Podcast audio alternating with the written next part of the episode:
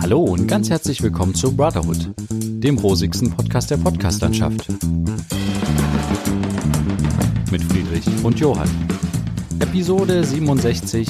Bitte freimachen, falls Marke zur Hand. Ja, hallo Friedrich. Hallo Johann.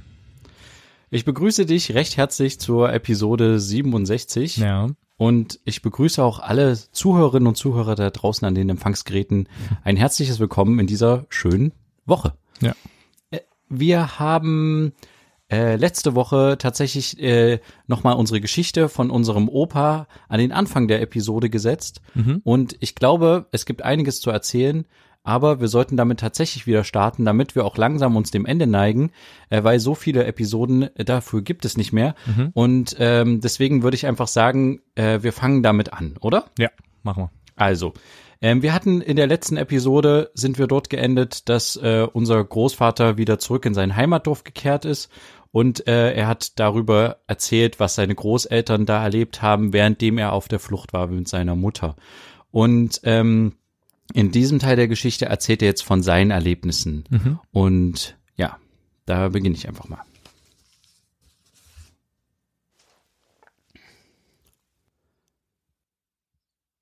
Meine Erlebnisse waren in dieser Zeit eher harmlos, obwohl manchmal auch schon grenzseitig. Nehmen wir zum Beispiel die Kampfunfähigkeit eines russischen Panzers vom Typ T-34 oder die vielen herumliegenden Waffen und Munition oder auch die Bedrängung meines Vaters durch einen russischen Soldaten, der von meinem Vater unbedingt sein Motorrad haben wollte. Da kommt schon mal was zusammen. Also dieser Soldat, der wohl von irgendjemand gehört hatte, dass mein Vater ein Motorrad hatte, ja, das war das berühmte Fahrzeug, das mein Vater kurz nachdem er damit nach Hause kam, demontiert hatte und in Einzelteilen in der Scheune versteckt hatte. Genau das wollte der Ivan, wie wir immer sagten, haben, und zwar komplett und sofort. Mein Vater war machtlos ihm gegenüber, als er seine Pistole in sich hatte und ihm diese an den Kopf hielt. Meine Mutter weinte, weil sie noch machtloser war. Hier begriff ich, dass ich eingreifen konnte. Ich sprang aus dem Fenster unseres Schlafzimmers und lief wie vom Wolf gehetzt durch die Felder in das Nachbardorf, zu einer dort stationierten Kommandatur. Der Kommandant, ein russischer Offizier, kannte meinen Vater, weil er ihm noch vor ein paar Tagen geholfen hatte, die elektrischen Anlagen intakt zu bringen. Diese brauchte er, weil er damit die erbeuteten Rinder versorgen konnte, mit denen er der Armee Milch und Butter lieferte. Es gelang mir auch, den Posten zu hintergehen, um zum Chef zu gelangen. Dieser verstand mich auch wunderbarerweise. Er rief zwei bewaffnete Soldaten und sprang in sein Auto, ein alter Opel P4, nahm auch mich noch mit und raste zu unserem Haus. Was er dort sah, war auch für ihn ein Problem, denn der Soldat, der meinem Vater bedrängte, wollte nicht von seinem Opfer ablassen. Erst als der Offizier klarstellte, dass er hier der Herr im Hause ist und auch seine Waffe in Anschlag brachte, machte sich der Ivan aus dem Staube. Erschöpft rangen wir alle um Luft und dankten dem Retter, das war knapp. Ein anderes Problem war die herumliegende Munition, die ich völlig falsch einschätzte. Ich sammelte Patronen, entfernte das Geschoss und füllte das Pulver ab. Damit konnte ich herrliche Feuerspiele machen. Ich hatte auch immer eine Menge Pulver in der Hosentasche, um damit Dummheiten zu machen. Durch ein Ereignis in einem Nachbarort jedoch wurde ich vorsichtiger. Ein gleichaltriger Junge, mit dem ich zusammen ministrierte, geriet in eine Tellermine. Als diese explodierte, war er sofort tot. Das musste ich erst einmal verdauen. Gerade noch waren wir an einem Sonntag zusammen am Altar unserer Kirche und ein paar Stunden später danach war er nicht mehr unter den Lebenden. Er war in einer mir unbekannten Welt gegangen. Mein Vater war inzwischen in der ganzen Umgebung bekannt wegen seiner Kenntnis in den elektrischen Anlagen und ich lernte langsam mit ihm zu arbeiten. Er musste schließlich unsere kleine Familie auch ernähren. Wir brauchten täglich Milch, Brot, ab und zu Fleisch, zum Kochen Heizmaterial und so weiter. Deshalb wurde seine Arbeit nur mit Naturalien bezahlt. Geld hatte so gut wie keinen Wert. Wenn er aber manchmal überhaupt nichts lief, hatte er immer eine gute Idee, um das Notwendige zu bekommen. Für Heizmaterial sorgte Alfred, der wieder Lokführer geworden war. Auf der Strecke blieb er an einer bestimmten Stelle stehen und lud von seinem Tender einfach Kohle ab. Die blieb natürlich nicht lange liegen, denn rein zufällig kam ich dort mit dem Handwagen vorbei und die Kohle war wieder verschwunden. Manchmal musste mein Vater auch zu besonderen Mitteln greifen. So ging er in ein Umspannhäuschen, das jedes Dorf hatte, und beschäftigte sich mit Reinigungs- und Kontrollarbeiten. Dazu musste natürlich der Strom abgestellt werden. Wie man das macht, wusste nur er und mittlerweile auch ich, obwohl ich mich dazu nicht traute. Meine Mutter wartete dann, bis die Betroffenen, jetzt polnische Bauern kamen und baten, dass doch der Strom wiederkommen möchte. Dabei handelte sie die entsprechenden Abgaben der Bauern aus. Wenn zufällig die betroffenen Bauern alle einzeln hintereinander kamen, war die Ausbeute besonders groß. Auf diese Weise konnten wir auch unsere verwandten Familien mit versorgen. An einem wunderschönen Tag erlebten wir eine Überraschung, mit der niemand von uns gerechnet hatte. Plötzlich tauchten in unserem Dorf Rinderherden und Pferdewagen auf. Es war, wie wir es nannten, ein russisches Kuhkommando. Genau formuliert die Rückführung einer Siegerbeute. Der große Tross zog auf eine große Wiese vor unserem Haus. Im Nu schwärmten die begleitenden Soldaten in das Dorf und plünderten in den Häusern alles, was nicht nied- und nagefest war. Damit zogen sie auf die Wiese und fingen zu feiern an. Dazu kam noch, dass sie alle Frauen verpflichteten, sofort die Kühe zu melken. Das brachte wenigstens noch einen kleinen, aber wichtigen Nahrungsgewinn mit sich, nämlich Milch in Massen. In dieser Nacht war ein Tumult vor unserem Hause, das keiner ein Auge zubrachte. Ich glaube, meine Großmutter hat einen Rosenkranz nach dem anderen gebetet. Das tat sie jedenfalls immer, wenn Gefahr im Verzug war. Aber so schnell wie alles gekommen war, war am Morgen alles wieder weg. Nur die Bewohner des Dorfes trafen sich auf der Wiese und suchten alles Weggeschleppte aus ihren Häusern die Sofas, die Tische und Stühle, die Betten mit Matratzen, die Töpfe und Schüsseln aus der Küche und alles, was noch zu gebrauchen war, um wieder normal zu leben. Alfred, der bei uns zu Besuch war und die Herde Rinder vor unserem Hause sah, sagte, Morgen gibt es Fleisch. Nur wie? fragte mein Großvater, der sich schon nach einem scharfen Messer umsah. Ganz einfach, sagte er. Während du dich anbietest, die Kühe mitzumelken, werde ich eine Kuh in den durch die Wiese fließenden Bach schieben. Da es schon Abend wird und die Herde morgen früh weitergetrieben wird, bleibt die Kuh im Bach zurück. So war es dann auch. Alle Frauen, die mitgeholfen hatten, die Kühe zu melken, und auch wir hatten plötzlich eine Menge Rindfleisch zu Hause. Die Einstellung zu den Siegern änderte sich, als in unserem Haus zwei russische Offiziere einzogen. Es kam erstmals zu ernsthaften Beziehungen zwischen den Offizieren und uns als Zivilisten. Die Offiziere hatten auch zwei Burschen als Helfer zur Seite. Der Major, Mischa, hatte Kolja und der Kapitän, Iwan. Kolja hatte ein gutes Verhältnis zu uns Kindern. Iwan aber stellte sich als Hasser aller Deutschen heraus. Ich erinnere mich, dass ich ihn auch einmal sehr geärgert habe. Von irgendwoher brachte Iwan einmal ein funktionierendes Radio mit. Er drehte daran herum, bis er einen Sender fand, der Musik brachte. Dann stellte er das Radio an ein offenes Fenster und ließ die Musik in voller Lautstärke über den Garten donnern. Das gefiel mir gar nicht und meiner Schwester auch nicht. Da holte ich aus meinem Spielzeug einen kleinen Elektromotor. Der wurde, weil er mit Schwachstrom lief, über einen Transformator betrieben. Weil er aber einen offenen Kollektor hatte, machte der mit seinen Funken ein Störgeräusch im Radio, so dass man die Musik nicht mehr hören konnte.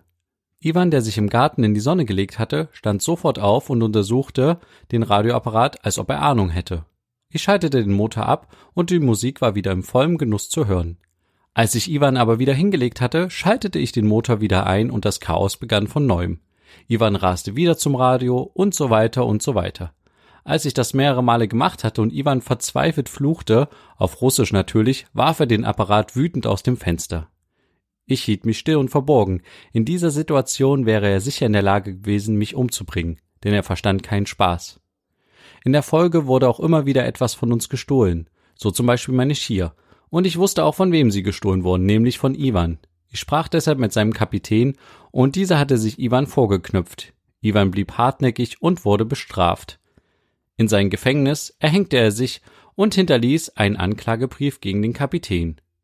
Dieser wurde nun von seinem Vorgesetzten bestraft, indem ihm die Offizierswürde abgenommen wurde, und man versetzte ihn auch noch. Von Mischa erfuhren wir den Vorgang. Hier spielten sich Dinge ab, die wir nie erfahren werden. Der Kapitän war als Helfer der Deutschen degradiert worden. Wir haben ihn nie wieder gesehen. Wahrscheinlich hat Iwan mit der Besetzung der deutschen Soldaten in Russland schlimme Erfahrungen gemacht. Mischa aber war wissbegierig, wie wir Deutschen gelebt haben, wie wir arbeiteten und welchen Wohlstand wir hatten. Er versicherte uns, dass alles nicht mit dem übereinstimmte, was von den Politoffizieren noch vor dem Krieg über die Deutschen verbreitet wurde. Es kam dann, wie es kommen musste. Wir durften nicht mehr in unserem Hause wohnen, weil solche Kontakte nicht geduldet wurden. Mischa aber blieb uns ein guter Freund, der uns sogar nach unserer Vertreibung noch einmal besuchte. Die Geschichte mit dem kampfunfähigen Panzer verlief folgendermaßen. Um eine so große Anzahl von Panzern nicht nur herumstehen zu lassen, mussten diese immer wieder bewegt werden. Sie rasten durch unser Dorf wie verrückt, und auf den weiten Feldern übten sie Hindernisse zu überwältigen. Danach wurden sie gesäubert und repariert, denn sie mussten ja irgendwann einmal wieder nach Russland zurück und weiter nach Westen verlegt werden. Die großen Felder des Rittergutes boten sich geradewegs an, um Manöver zu veranstalten. Ein solches Manöver fand einmal statt, bei dem wir, mein Cousin Georg und ich dabei waren. Ich hatte schon Wochen vorher bemerkt, wie dieser Manöver vorbereitet wurden. Für den obersten Chef bauten die Soldaten zunächst einen Beobachtungsturm aus Baumstämmen, auf den er über Leitern hochklettern musste. Von da aus hatte er einen guten Überblick über das ganze Manövergelände. Für die Panzerfahrer aber hatte er sich eine Reihe Schikanen ausgedacht. Er ließ Gruben ausheben von etwa einem halben Meter Tiefe und den Auswurf dachförmig hinter der Grube bauen. Die Geschicklichkeit der Panzerfahrer wurde dadurch geprüft, dass sie in die Grube fahren und beim Herausfahren über das Dach klettern mussten. Der Panzer stieg dann steil hinauf und klappte danach nach vorne, um wieder in die Waagerechte zu kommen. Das gelang natürlich nicht jedem. Nachdem aber alle Vorbereitungen ausgeführt waren, entstand eine ziemlich lange Pause, in der mich die Gruben schon interessierten. Besonders eine, die an einem trockenen Feldgraben lag. Als es einmal fürchterlich regnete, leitete ich den Bach in die Grube und ich hatte den besten Badespaß in der ganzen Umgebung. Dazu hatte ich auch Georg eingeladen. Nun aber ahnte ich auf ein leicht teuflisches Schauspiel. Denn wenn ein so riesiger Koloss in meinen Badeteich fahren sollte, und da war es auch schon passiert. Georg und ich sahen, wie der Panzer langsam in der Tiefe versank. Als sein Geschützrohr fast auf dem Boden lag und der Motor ausging, musste der Fahrer seine Ausguckluke schließen und kroch aus dem Turm. Mit einem gewaltigen Satz sprang er auf trockenes Land, gerettet. Ihm folgte noch der Ladeschütze, der Funker und der leitende Offizier, dann war Ruhe. Vom Beobachtungsturm kam das Zeichen Manöver beendet. Angesichts dieser Situation vollführten Georg und ich einen indianischen Freudentanz. Es war nicht zu fassen. Ein unbesiegbares Idol des vaterländischen Sieges der Sowjetunion, ein T4, war außer Gefecht gesetzt. Und das nur durch zwei Lausbuben. Was nun folgte, war eine längere Beratungspause, wohl mit dem Thema wie bekommen wir diesen Panzer wieder aus dem Loch heraus? Der Chef hatte eine Idee. Er schickte zunächst eine Gruppe Soldaten in den Wald, um ein paar Bäume zu fällen. Eine zweite Gruppe schaufelte indessen vor dem Panzer das Dach weg und versuchte, ihn durch eine schräge Ausfahrt zu retten, aber das gelang nicht, denn mit allen Versuchen sank das Unglücksgefährt nur noch tiefer in den Schlamm. Aber jetzt kam die Gruppe mit den Baumstämmen zurück. Diese wurden mit einem anderen Panzer unter die Raupen gestoßen. Nach dieser Prozedur konnte der Versunkene mit wiederum einem anderen Panzer herausgezogen werden. Ja, Panzer und Bäume gab es ja genug in dieser Gegend. Da stand er wieder auf dem Trocknen. Etwas merkwürdig sah er schon aus mit seinem gelben Anstrich unterhalb des Turms. Der Tag war gelaufen. Jedoch für uns und den Chef der Panzerkompanie etwas unterschiedlich, muss man sagen. Vorsichtshalber benutzte ich den Badeteich nicht mehr, und wenn ich den Chef begegnete, machte ich einen großen Bogen um ihn, denn er führte zwei Hunde mit sich, mit denen nicht zu spaßen war. Vielleicht hat er auch von weitem unseren Indianerschrei gehört und sein Fernglas auf uns gerichtet. Wer konnte das schon genau wissen?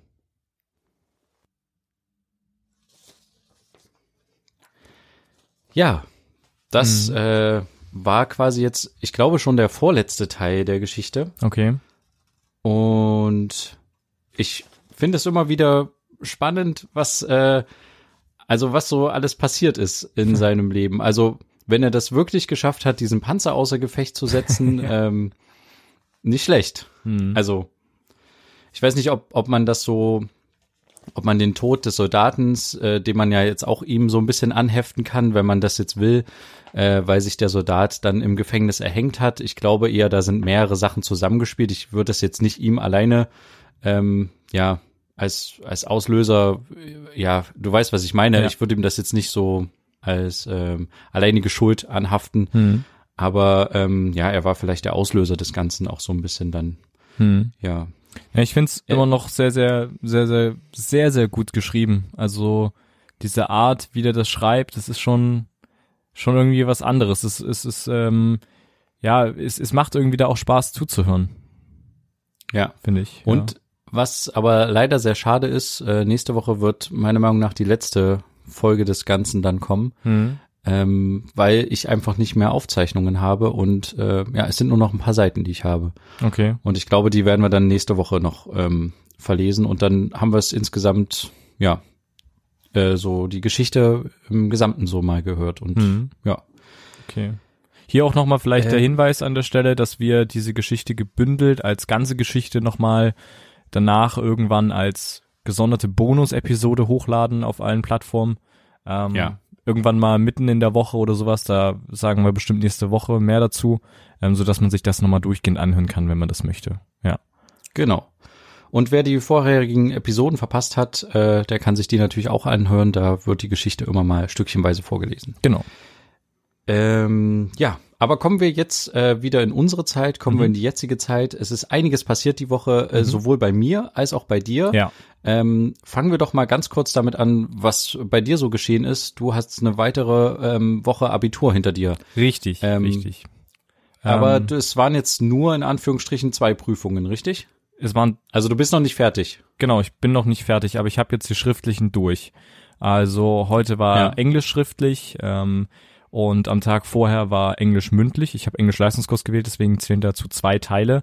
Ähm, genau, und der mündliche wird quasi mit dem schriftlichen verrechnet und daraus entsteht dann die Prüfungsnote. Ähm, genau, und ich habe diese Woche auch noch Mathe geschrieben. Das war ziemlich, ziemlich schwierig.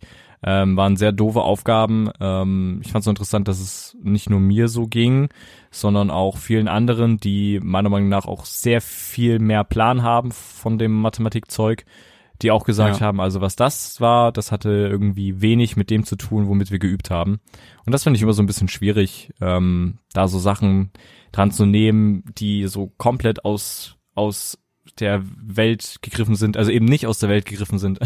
also Ja. ähm, das war sehr schwierig, weil es war so eine möchte gern Anwendungsaufgabe, wo man dann auf einmal das Volumen von irgendwas ausrechnen musste, weil das ja so wichtig ist oder so Zeug, also ganz komische Sachen, wo dann so versucht wurde, auf halbem Weg da irgendwie einen Realitätsbezug reinzubringen, damit es vielleicht irgendwie Sinn ergibt, warum man sich jetzt mit dieser Aufgabe beschäftigen sollte, aber das hat so gar nicht gepasst, weil das überhaupt nicht in die heutige Zeit passt. In die heutige Zeit brauchst du nicht mehr berechnen, wie groß das, wie groß ein, ein Rechteck um ein Logo von irgendeiner Firma sein muss, sondern da machst du es einfach drüber und das Programm zeigt dir, wie groß es ist oder so ein Zeug. Oder du kannst, also das ist Ja. einfach so, so lästig gewesen und naja, ich brauch's jetzt so in dieser Form nie wieder, dachte ich zumindest, ähm, aber ich werde ja vermutlich mich weiter mit Informatik beschäftigen und vermutlich da in die Richtung studieren. Da brauche ich Mathematik. also ich bin da Ja, nicht, da belegst du es ja auch nochmal als Modul, ne? Hm, ja. Ich bin da nicht ganz weg von, aber mit Deutsch zumindest bin ich, was ich ja letzte Woche geschrieben habe, komplett weg und Ja. ähm, auch mit Englisch komplett durch. Also deswegen ist alles Und wie war Englisch? Ja, Schriftlich? also Englisch mündlich war schwierig. Also man muss sich das vorstellen, man bekommt, man ist quasi in einem Zweier-Team unterwegs, was zufällig ähm, zusammengelost wird. Und Ja. ähm, genau, das, ja, und dann kommst du in die Prüfung rein, du bekommst Zettel auf deinen Platz gelegt, also ein Zettel, ähm, womit du dich beschäftigst und ein, mit dem sich der andere beschäftigt, den bekommst du aber auch. Ähm, dann wird es umgedreht und dann ist da drauf entweder ein Bild, eine Karikatur, ein Cartoon äh, oder halt ein richtiges Foto, eine Statistik, ein Zitat ähm, oder solche Sachen. Irgendeine Quelle, mit der man dann arbeiten Genau, muss, oder irgendeine Quelle und du musst dann direkt reden. Also Anfang ist beginnt dann Partner A, das ist auch zufällig ähm? Ja. da schon am Start. Fängst an zu reden, was habe ich hier vor mir, was ist das, was fällt mir dazu ein, fünf Minuten lang. Und dann ähm, ist Partner B dran und dann gibt's zwei Aufgaben unter diesen Bildern und dann wird quasi zehn Minuten lang miteinander darüber geredet, diskutiert, die Aufgaben bearbeitet, wie auch immer. Ja. Ähm, genau, da war aber das Problem, also mein Partner und ich hatten gehofft, dass wir keine, keine, kein Zitat bekommen, weil der, der Unterschied zwischen einem Zitat und einem Bild ist ganz klar. Bei einem Bild kann man viel, viel mehr beschreiben. Das heißt, man kann diese fünf Minuten am Anfang füllen. Bei einem Zitat kannst du es vorlesen, vielleicht nochmal vorlesen, sagen, was der Inhalt ist, was das im großen Kontext bedeutet, von wem das ist. Aber irgendwann gehen dir da auch die Themen aus. Bei einem Bild oder Cartoon oder sowas kannst du noch so viel beschreiben. Deswegen hatten wir gehofft, dass wir kein Zitat bekommen. Haben wir auch nicht bekommen, sondern wir haben irgendwelche Regeln von George Washington bekommen, die er aufgestellt hat, was irgendwie mit äh, Benehmen zu tun hat. Also Mhm. ganz Okay. merkwürdige Sache, wo uns dann auch ähm, eine angehende Lehrerin, die dann mit uns draußen gewartet hat, bevor wir wieder rein konnten und quasi unsere Punkte bekommen haben, auch gesagt hat, dass es sehr, sehr schwer war und äh, naja. Also es war ein bisschen schwierig, war auch nicht so sonderlich gut, aber ich meine, das Schriftliche könnte noch was rausholen. Da weiß ich gar nicht, wie das so richtig ist. Es lief halt so, aber ähm, das denke ich immer, wenn ich irgendwie was geschrieben habe, dass es gut lief. Und dann kann auch mal sein, dass es inhaltlich vielleicht komplett vorbeigeschrieben ist. Ähm, vor allem in Englisch, was ich eben schon mal hatte in der Vorprüfung, was nicht so toll war, ähm, weil es halt inhaltlich Probleme hatte, nicht Probleme, sondern Fehler hatte, beziehungsweise Lücken hatte. Ja, naja, mal gucken, ich lasse mich da mehr oder weniger überraschen. Na, aber weißt du da jetzt schon ein Ergebnis oder? Also beim schriftlichen nicht, nein. Nur beim mündlichen habe ich 12 von Ja, ja, 20 Punkten. das meine ich ja. Das ist nicht so Wie viel. viel? Wie viel? 12 von 20. Okay, Hm. ja. Aber es ist auf jeden Fall bestanden und ein bisschen besser. Ja, naja. Es ist ein bisschen schwierig, aber ja, ist halt so. Was, was soll ich machen? Ich kann es nicht mehr ändern und ähm, naja, mal gucken. Ja. Ich, ich denke auch Okay. von meiner Seite her, ich hätte nicht mehr machen können zu Hause. So in dem Sinne, weil einfach, also man muss sich vorstellen, diese, diese Regeln, die waren halt natürlich auf Englisch, die der George Washington da geschrieben hat und natürlich auch in der damaligen etwas altertümlicheren Sprache und alles riesige Metaphern zu irgendwas, wo Ja. mein Vater und ich jeweils eine Regel, die wir hatten, nicht verstanden haben, was er damit meinte. Also das war ganz komisch und dann kannst du halt damit auch nichts anfangen. Das ist halt doof. Da sagst du halt, dass du damit nichts anfangen kannst, damit du wenigstens irgendwie redest. Aber das ist halt, das ist halt ab- absolut lost so. Naja. Hm. Okay. Hm. Ja. Aber ähm, was, was, was kommt jetzt noch als nächstes? Es kommen Also jetzt, jetzt kommt- äh, in zwei Wochen, die wurden nochmal Mündliche noch. nach hinten, genau, mündliche. Einmal Chormusik, also das ist ein Fach quasi bei uns, Mischung aus Chor und Musik. Und dann noch GRW, also Politik. Ah ja, sehr schön. Gut. Mhm. Naja, aber dann äh, neigt sich das ja immer mehr dem Ende. Ja, ja. Ich hatte tatsächlich aber auch ähm, bei meiner ähm, Prüfung den Eindruck, also oder wo ich mich zu, an, an die letzte Prüfung, an die ich mich zurückerinnere, ist natürlich meine ähm, Abschlussprüfung in der Ausbildung. Mhm. Und da hatte ich tatsächlich auch irgendwie so das Gefühl, oder wir viele von uns, hä, wir haben so viele Übungsaufgaben gehabt und so viele Übungsprüfungen geschrieben und das, was jetzt bei der Prüfung dann tatsächlich dran kam, war was ganz anderes, war gefühlt zehnmal schwerer, hatten wir so in dem Sinne noch nicht. Ähm, Ich Hm. weiß nicht, ich hat, ähm, ich glaube, so ein Gefühl hat man irgendwie häufiger. Ja. Ähm, ich weiß nicht, woran das liegt. Vielleicht einfach daran, dass die Lehrer nicht gut genug einen auf alle Prüfungseventualitäten vorbereiten. Keine Mhm. Ahnung. Naja, Ähm, ich glaube, das kommt irgendwie ganz drauf an, weil die Lehrer wissen natürlich auch nicht, was drankommt, das ist ja klar. Ähm, und Ja, letztendlich ist ja das Ziel von irgendeiner Abschlussprüfung, dass halt das grundlegende Wissen du auf, auch auf andere Bereiche irgendwie anwenden kannst. Und wenn du, ja. du kannst bestimmt diese Matheaufgaben, wenn du das komplette grundlegende Wissen hast und noch, noch viel mehr irgendwie und da richtig gut drin bist, kannst du das bestimmt easy lösen. Aber wenn du halt äh, da eben nicht so tief drin bist und das ist halt irgendwie dann schwierig, da um die Ecke vielleicht zu denken, um zu sagen, ach, ich komme so und so auf dieses Ergebnis. So. Ja. Ähm, als du es vielleicht normalerweise gelernt hast. Das heißt, du musst halt ein bisschen mehr dein Gehirn einschalten. Nicht nur ein bisschen Ja, mehr, sondern ja. richtig viel. Äh, und das war halt ein bisschen schwierig bei Mathe diesmal. Hm. Okay. Ja. Gut. Ähm, ja, aber dann äh, geht's auf jeden Fall weiter. Ich wünsche dir weiterhin viel Glück Danke. und äh, ja, lerne noch das, was du lernen kannst Ja. äh, in den nächsten Tagen. Mhm. Vielleicht, ähm, äh, ja, vielleicht wird es noch besser. Vielleicht kannst du noch den Schnitt nach oben ziehen. Aber wie sind jetzt deine Empfindungen, was die Corona-Situation, der Corona-Umgang in der Schule umgeht? Nur ganz kurz gesagt, ist es, Es noch ist sehr so, gut. Wir kommen jeden Tag in die Schule, müssen uns Hände direkt waschen, desinfizieren. Alle Türen zu den Gängen sind offen. Ich glaube, das hatte ich schon mal erzählt. Das heißt, man muss die Klinken Ja. nicht bedienen. Und es werden Räume für die Konsultation gewählt, die vorher desinfiziert werden und auch danach desinfiziert werden. Also ähm, Und es halten sich die Schüler auch weitgehend äh, dran Ja. an diese Gesundheitsbestimmungen. Ja, ja, auf jeden Fall, auf jeden Fall. Ich finde es halt nur so ein Okay. bisschen, bisschen komisch. Also das hatte ich auch letztens auf Instagram gelesen, dass, dass es halt okay ist, wenn in den Schulen jetzt alle Prüflinge zusammenkommen und ähm, auch alle Lehrer irgendwie, um da die Prüfung abzunehmen, wie auch immer, aber man trotzdem aktuell zur Beerdigung nur so fünf Leute sein kann oder so. Ja, stimmt. Also das fiel mir jetzt noch in dem Zusammenhang ein. Es ist echt ein bisschen, bisschen weird. Das zeigt halt auch wieder ein bisschen, worauf unsere Gesellschaft irgendwie aus ist. Weil Prüfung kannst du verschieben, eine Beerdigung jetzt nicht vielleicht, vor allen Dingen in dieser Zeit. Also es ist, naja, egal. Nur mal so ein kleiner, ja, jetzt kleiner Gedanken, Gedankenexperiment ja das, Rande. das stimmt. Ähm, ich glaube aber, dass diese Bestimmungen noch angepasst werden Also das ist ja alles noch im, im Anpassungsprozess Ja. und ähm, wer weiß, ob diese Lockerungen überhaupt äh, beibehalten werden oder ob das nicht demnächst wieder alles wieder ein Stück weit weiter runtergefahren werden muss. Mhm. Das wird, wird sich ja jetzt alles äh, in den nächsten Wochen so rausstellen, Ja. wie das wie das läuft und wie das nicht läuft. Ähm, ich habe noch eine Sache zur ähm, Corona-Geschichte, dann schließen wir es vielleicht auch schon wieder an der Stelle ab Mhm. und überlassen dieses Thema ähm, Podcasts, die sich damit ausschließlich beschäftigen. Ja. Ähm, unser Titel äh, der heutigen Episode ist äh, Bitte freimachen, falls Marke zur Hand. Mhm. Ähm, ich habe tatsächlich von, äh, von unseren kommunalen Stadtwerken äh, einen Zettel bekommen, wo ich äh, die Zählerstände des äh, Stromzählers selber eintragen sollte, weil halt die jährliche Ablesung nicht durch äh, eine, eine Person vorgenommen wird, weil halt Corona ist. Ja. Und da stand dann tatsächlich auf dieser Karte stand dann dieser Satz drauf, bitte freimachen, falls Marke zur Hand, äh, fa- falls Marke zur Hand. Ähm, Und ich habe, ich weiß nicht, weißt du, was das bedeutet? Nee.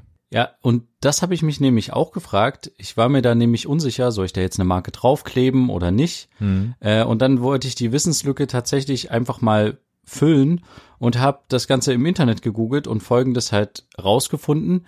Ähm, es ist so, dass du musst keine Marke draufkleben bei diesem Spruch und bei diesem Feld. Ähm, du kannst aber eine Marke draufkleben. Mhm. Das heißt, du kannst äh, dem Unternehmen, was dieses, diesen Brief zu dir geschickt hat und ähm, kannst du damit Portokosten ersparen, indem du eine Briefmarke draufklebst. Du musst aber nicht mal den Wert der, die, also die richtige Briefmarke draufkleben, sondern du kannst auch eine Briefmarke mit einem geringeren Wert draufkleben. Okay. Genau. Und das war für mich irgendwie so neu, weil ich diesen, ich, ich konnte damit halt irgendwie nicht so richtig anfangen, bitte freimachen, falls Marke zur Hand. Für mich klang das halt irgendwie, also wenn du was draufklebst, machst du es ja nicht frei, aber Ja. du machst dann halt diese Schrift irgendwie, klebst du dann zu oder ja, ich habe es nicht ganz nachvollziehen können, aber das ist quasi, ja, die Antwort des. Ganzen. Okay. Okay. Ja. Genau. Und äh, dann war ich noch ein bisschen unterwegs diese Woche, habe ein paar Sachen gedreht Mhm. und habe tatsächlich auch mal was äh, sehr Schönes zum Thema Corona gedreht. Und zwar ähm, waren wir mit äh, Musikern unterwegs, mit verschiedenen Musikergruppen. Wir haben dazu auch einen äh, kleinen Post auf Instagram gemacht. Mhm. Ähm, zum Beispiel haben zwei Geiger sich ähm, vor einen Altenheim gestellt Mhm. und die Leute vom Altenheim wurden quasi ans Fenster geführt, die Fenster wurden aufgemacht und dann haben die beiden äh, ähm, ja Bach zum Beispiel gespielt und sowas, also eine Okay. halbe Stunde lang Geige gespielt. Hm. Ähm, und dann haben wir noch andere Musiker begleitet, die quasi zu viert äh, so eine Frau in einem Dorfladen, ähm, die irgendwie schon so über 70 ist und diesen Dorfladen während der Corona-Zeit ein bisschen offen hatte, weil sie da halt auch eine Post und einen einen Lotto-Laden drinne hatte. Hm. Und die hat aber auch immer mal für die Leute gekocht und da gab, war es quasi so eine Art Dankeschön von einer Nachbarin und da haben sich vier Hornisten davor versammelt und äh, haben dann äh, ja für sie gespielt und genau solche Sachen haben wir dann äh, da gedreht und das war eigentlich ganz schön zu sehen, dass die dass die Leute halt auch über so Musik ähm, irgendwie ja so noch eine wieder eine Art von einer anderen Ebene kriegen beziehungsweise auch wieder andere Gedanken auf andere Gedanken kommen Hm. oder sich halt auch ein bisschen, ja, wieder gewertschätzt fühlen auch. Also dieses Mittel von Musik hat ja nicht nur den Hintergrund, dass die Leute, denen diese Musik zuteil wird, äh, erfreut werden, sondern es bringt ja auch den Künstlern in der Hinsicht was, dass sie halt wieder die Möglichkeit haben, in einer Art aufzutreten, die jetzt nicht natürlich einem äh, großen Konzerthalle oder sowas äh, ja gleichzusetzen ist, Hm. aber immerhin haben sie die Möglichkeit, sich wieder vorzubereiten und ähm, gleichzeitig äh, kriegen sie auch jetzt nicht die volle Gage, aber so ein bisschen Gage oder Trinkgeld kann man das auch nennen. Hm. Ja, und so ist es eine Art Win-Win-Situation. Ja. Und ja, die Leute hat es sehr gefreut, die diese Musik bekommen haben. Und es war mal was anderes, äh, äh, weil ich war jetzt auch die Woche tatsächlich auf so ein paar, ja, ich sag mal, Anti, Anti-Corona-Hygienedemos und sowas. Ja. Und das hat mich tatsächlich ein bisschen erschreckt, was für da, also was für Leute da rumlaufen und tatsächlich dann diese Bill Gates Verschwörung aufmachen und sowas Mhm. und das, ah, es ist Wahnsinn. Es sind, es ist nicht nur so, dass es jetzt ein Bodensatz für rechte Gruppierungen ist, die sich in diesem Bereich tummeln, sondern es sind auch ganz viele aus dem linken, auch, auch alternativen Spektrum, die sehr, sehr schnell anscheinend jetzt ange, gezogen werden von diesen Corona-Skeptikern und äh, da sehr schnell irgendwie eine Verschwörung und sowas rein interpretieren, mhm. wo man halt echt irgendwie erschreckt ist, wenn man die Leute sich so äh, anguckt, die um einen herumstehen und ähm, zu diesen Bill Gates Verschwörungen und Rockefeller Verschwörungen klatschen. Ja. Ja, das hat mich ein bisschen traurig gemacht tatsächlich die Woche. Ich hoffe einfach mal, dass die Leute alle wieder, ja, dass sie nicht irgendwie verbrannt sind, weißt du? Hm, na klar. Ja. Also ich denke, das wird noch einige von diesen Demos geben und einige unzufriedene Geschichten und alles Mögliche. Das lässt sich einfach nicht verhindern. Ähm, vor allen Dingen, wenn dann Leute mit dem Grundgesetz durch die Gegend rennen und sagen, hier steht drin, wir können machen, was wir wollen und Freiheit nicht einschränken und wie auch immer. Ja, die sehen das nicht so ganz im weiteren, in, in, im weiten Kontext. Das ist ein bisschen schwierig. Ähm, ja, aber das schauen wir mal, wie sich das weiterentwickelt. Was wir ähm, letzte Woche nicht mehr geschafft haben zu besprechen, ähm, ist eine Sache, die wir eine Woche davor zusammen ähm, geschaut haben. Und zwar hat das auch ein bisschen mit Musik zu tun ähm, und auch mit dieser Corona-Situation. Und zwar haben wir in einem virtuellen Kino äh, den Finn Kliman-Film geschaut. Also den Film das stimmt, ja. über Finn Klimans Album äh, Nie, was 2018 rauskam, was von den Charts ausgeschlossen wurde und ähm, was aber trotzdem zu einem der meistverkauftesten Alben äh, 2018 gezählt hat. Ähm, genau. Also ja, das war ein sehr, ja. sehr, sehr, sehr schöner Film. Den gab es halt nur an diesem, an diesem Tag für 24 Stunden äh, auf einer Internetseite ähm, abrufbar äh, über einen Code, den man bekommt. Man äh, musste sich quasi vorher auf der Internetseite ein Ticket kaufen. Ähm, für 12 Euro waren das, glaube ich, also ein normaler Kinopreis und ähm, konnte dann auch auswählen, bevor man den Code eingibt auf der ja dann Kinoseite sozusagen, konnte man auswählen, ähm, welches Kino man mit diesem Ticket unterstützen möchte. Denn 25 Prozent dieses Kinotickets geht an ein Kino, was man ausgewählt hat, um die halt irgendwie auch noch über Wasser zu halten, was eine sehr schöne Aktion ist, wie ich finde. Und ja. ähm, was auch vielleicht einige so ein bisschen aus diesem Corona, aus diesem Corona-Zeug irgendwie ein bisschen rausgeholt hat, weil das ein sehr schöner Film war, wie ich fand. Also sehr, sehr ansprechend und äh, man hat wieder sehr schön Finns ähm, ja, über Überwältigung, wie auch immer, gesehen. Also wie überwältigt er war von der Menge an Sachen, die er verkauft hat am Ende dann. Ähm, ich glaube, es waren 100.000 Platten am Ende ähm, ja. ja. genau, stimmt. Der Film heißt ja auch 100.000, alles, was ich nie wollte. Äh, ja, also ist, ich hoffe, dass der noch irgendwo noch mal rauskommt, ähm, vielleicht auf Amazon oder sowas, äh, dass man den kostenlos schauen kann. Ähm, weil. Aber ja. ja, aber ich fand tatsächlich auch das Konzept zu sagen, wir streamen den quasi im Internet, aber nur einmal für 24 Stunden. Hm. In der Zeit muss man sich den anschauen. Ich fand das eine, eine interessante Überlegung. Hm. Ähm, gerade in der, in der heutigen Zeit von Stream, von Netflix und sowas, dass man halt sich ständig Streams angucken kann, ist es eine andere Form, so eine Art äh, Heimkino tatsächlich zu machen. Es gibt ja viele Leute, die zu Hause schon äh, richtig äh, ausgebaut haben, ihre Audioanlagen oder Beamer und sowas. Ja, und ähm, glaube ich von mir. ja. äh, nee, äh, nicht nur, aber äh, ja, auch von dir, aber es gibt äh, da sehr viele, die da viel Geld investieren hm. und ähm, die schauen sich auch viele quasi Netflix und sowas an, aber ich finde Netz, Net, Netflix, Netflix äh, ist halt inzwischen auch manchmal so ein bisschen belanglos. Du ja. guckst dir eine Folge irgendwas an, das hat halt nicht mehr so eine wirkliche Bedeutung. Es mhm. geht halt auch sehr schnell darin über, dass du mehrere Folgen aneinander durchschaust. Das ist auch manchmal ganz schön, mhm. aber es ist nicht mehr der, dieser, dieser einen Folge, die 45 Minuten oder sowas produziert wurde, da steckt ja so viel Arbeit drin. Und wenn du gleich danach die nächste Folge durchschaust, dann hast du halt nicht mehr die Wertschätzung dieser einen Folge. Und deswegen ja. finde ich die Überlegung zu sagen, man streamt Sachen für Leute zu Hause und sagt dann aber, man hat nur einen gewissen Zeitraum, das abzurufen mhm. und dementsprechend hat man auch als Zuschauer also ich hatte und du bestimmt auch eine ganz andere Wertschätzung dem Film gegenüber. ich habe das halt nicht nebenbei geschaut. Ich ja. habe das aufmerksam geschaut,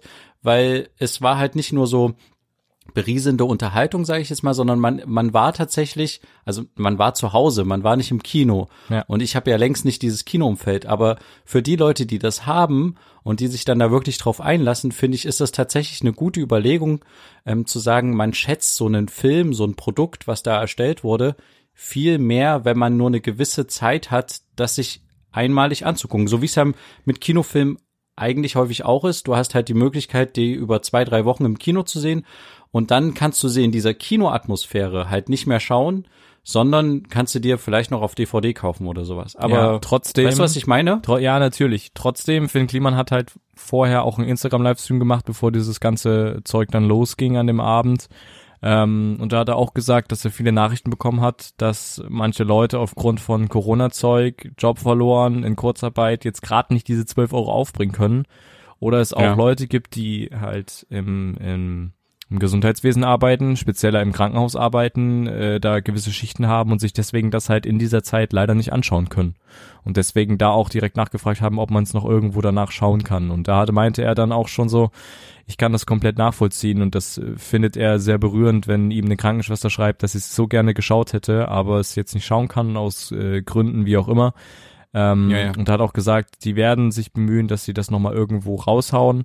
Ähm, für jeden hoffentlich so gut wie es geht kostenlos, weil die wollen da halt irgendwie keinen Profit draus schlagen, ähm, draus schlagen, draus ziehen, wie auch immer.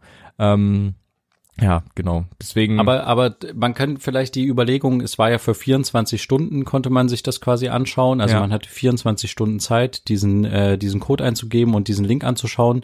Man könnte ja überlegen, ob das, ähm, diese, ob man diese Form halt in irgendeiner Weise noch ähm, anpasst.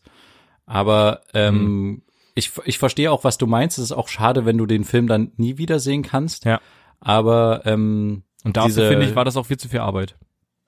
Genau, aber dieses Produkt dadurch halt mehr wertzuschätzen Klar, ja. in einem kürzeren Zeitraum, anstelle das quasi auf äh, Netflix zu hauen und dann wird's halt irgendwie so nebenbei geschaut. Ja. So. Also Netflix ist, finde find ich, für mich so ein bisschen in, in der letzten Zeit auch gerade jetzt wegen Corona immer mehr so zum, manchmal auch zum Begleitmittel geworden. Ja, aber wenn es geht hier nicht um Netflix. Das ist vielleicht nochmal wichtig zu sagen. Es geht hier nicht um Netflix. Finn Kliman hat diesen Film Netflix angeboten. Es wurde sehr viel, es wurde abgelehnt. Es wurde gesagt, mit einer Musikdoku, das schaut sich keiner an.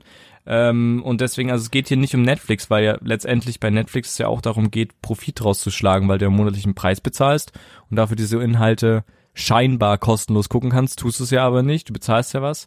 Deswegen denke ich, dass es da bei ihm auch um andere ja. Plattformen geht.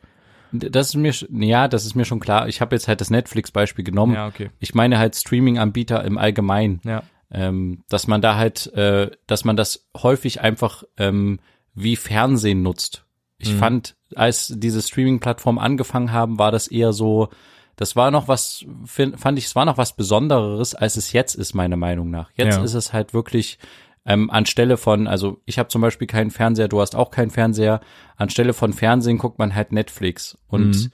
das halt so einen Film, der so aufwendig gemacht wurde, ist ja nicht der einzige Film. Es gibt ja, alle Filme sind aufwendig gemacht, wenn du es so siehst, aber dass man dem Ganzen halt eine, wenn du ins Kino gehst, hast du, nimmst du dir dafür Zeit, du holst dir vielleicht noch Popcorn, du fährst dahin, du gehst dann wieder nach Hause oder isst vielleicht danach noch irgendwie was oder sowas. Das ist irgendwie ein anderes Setting als Fernsehen zu gucken.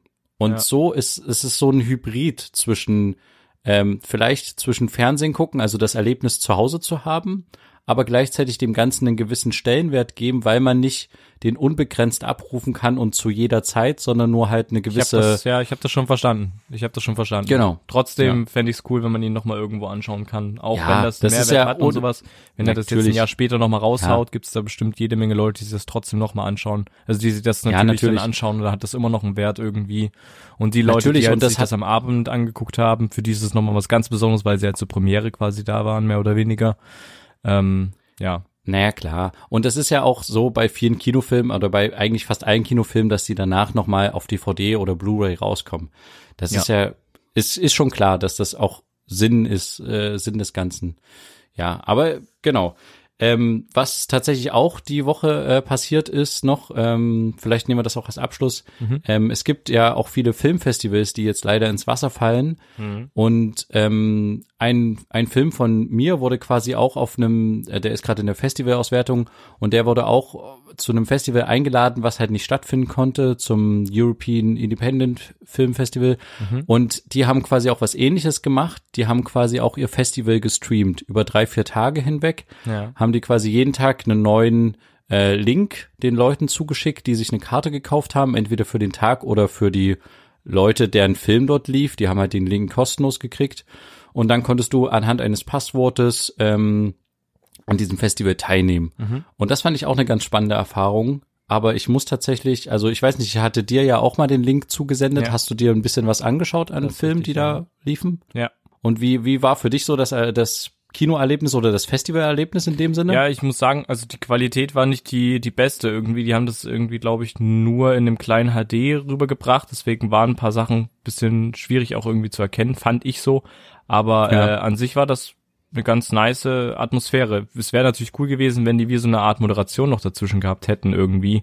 Ähm, aber an sich, ja, Genau. war es eine Ja, gute das fand ich, genau, das fand ich halt auch schade, dass die die Qualität runtergenommen haben. Also es war nicht eine, eine also man hat manchmal Krisseln gesehen oder sowas, was Ja. halt daran lag, dass einfach die vermutlich einfach die Datenrate senken mussten und dementsprechend war die Qualität ja zu vernachlässigen Ja. an der Stelle. Und ich äh, habe es tatsächlich auch nicht, im Gegensatz zu dem Film, äh, zu dem Kinofilm von Finn Kliman, habe ich es nicht so als Event erlebt. Es war irgendwie nicht so wie ein äh, Filmfestival, also es hat nicht so gut funktioniert. Hm. Vielleicht auch, weil die Qualität nicht so gut war und weil, wie du sagtest, die Filme alle hintereinander liefen äh, und keine Moderation wirklich dazwischen waren. Es gab am Ende immer solche Blöcke, Mhm. aber es war quasi, der, der Film war vorbei und dann kam der nächste Film. Ja, und zwar und da sofort. waren Anima Genau. Es gab noch nicht mal eine halt Transition oder eine Ankündigung, wie jetzt der nächste Film heißt, so es ging einfach durch. Genau, ja. Und das war, also es war trotzdem schön, dass ein Film von uns da lief, aber irgendwie hat es jetzt nicht so wirklich einen großen, einen großen Mehrwert gebracht, fand Ja. ich. Ja, das fand ich ein bisschen schade. Aber ich finde das sehr interessant, was so gerade so an Sachen entsteht, neben dem, dass wir alle mit unseren Leuten häufiger jetzt skypen oder ähm, wie heißt das andere Programm? Hab's schon wieder vergessen. Zoom. Ähm, Zoom, Dankeschön. Äh, Zoom verwenden. Äh, äh, gibt's halt auch die, die Ideen, wie man quasi solche Kultur-Unterhaltungsprogramme, äh, Kino, Film äh, wieder zurück zu den Leuten bringt oder die Leute dran teilhaben lassen kann. Ja. Und das ist eigentlich ganz schön und ähm, ich bin gespannt, was davon wirklich vielleicht an Ideen auch nach Corona in ein, zwei Jahren noch erhalten ist und Mhm. was vielleicht tatsächlich neue Geschäftsideen oder sagen wir nicht Geschäftsideen, sagen wir Unterhaltungsideen äh, daraus entstehen. Ja. Also es bleibt auf jeden Fall spannend, finde ich. Mhm. Ja, dann würde ich sagen, hast du noch ein Thema? Nee. Oder nee, okay. Dann würde ich sagen, sind wir durch. Äh, schaltet auch gerne nächste Woche wieder ein und äh, habt eine schöne Woche. Wir hören uns wieder, wenn es wieder heißt, zwei Brüder. Eine Brotherhood. Macht's gut. Bis dann. Tschüss. Ciao.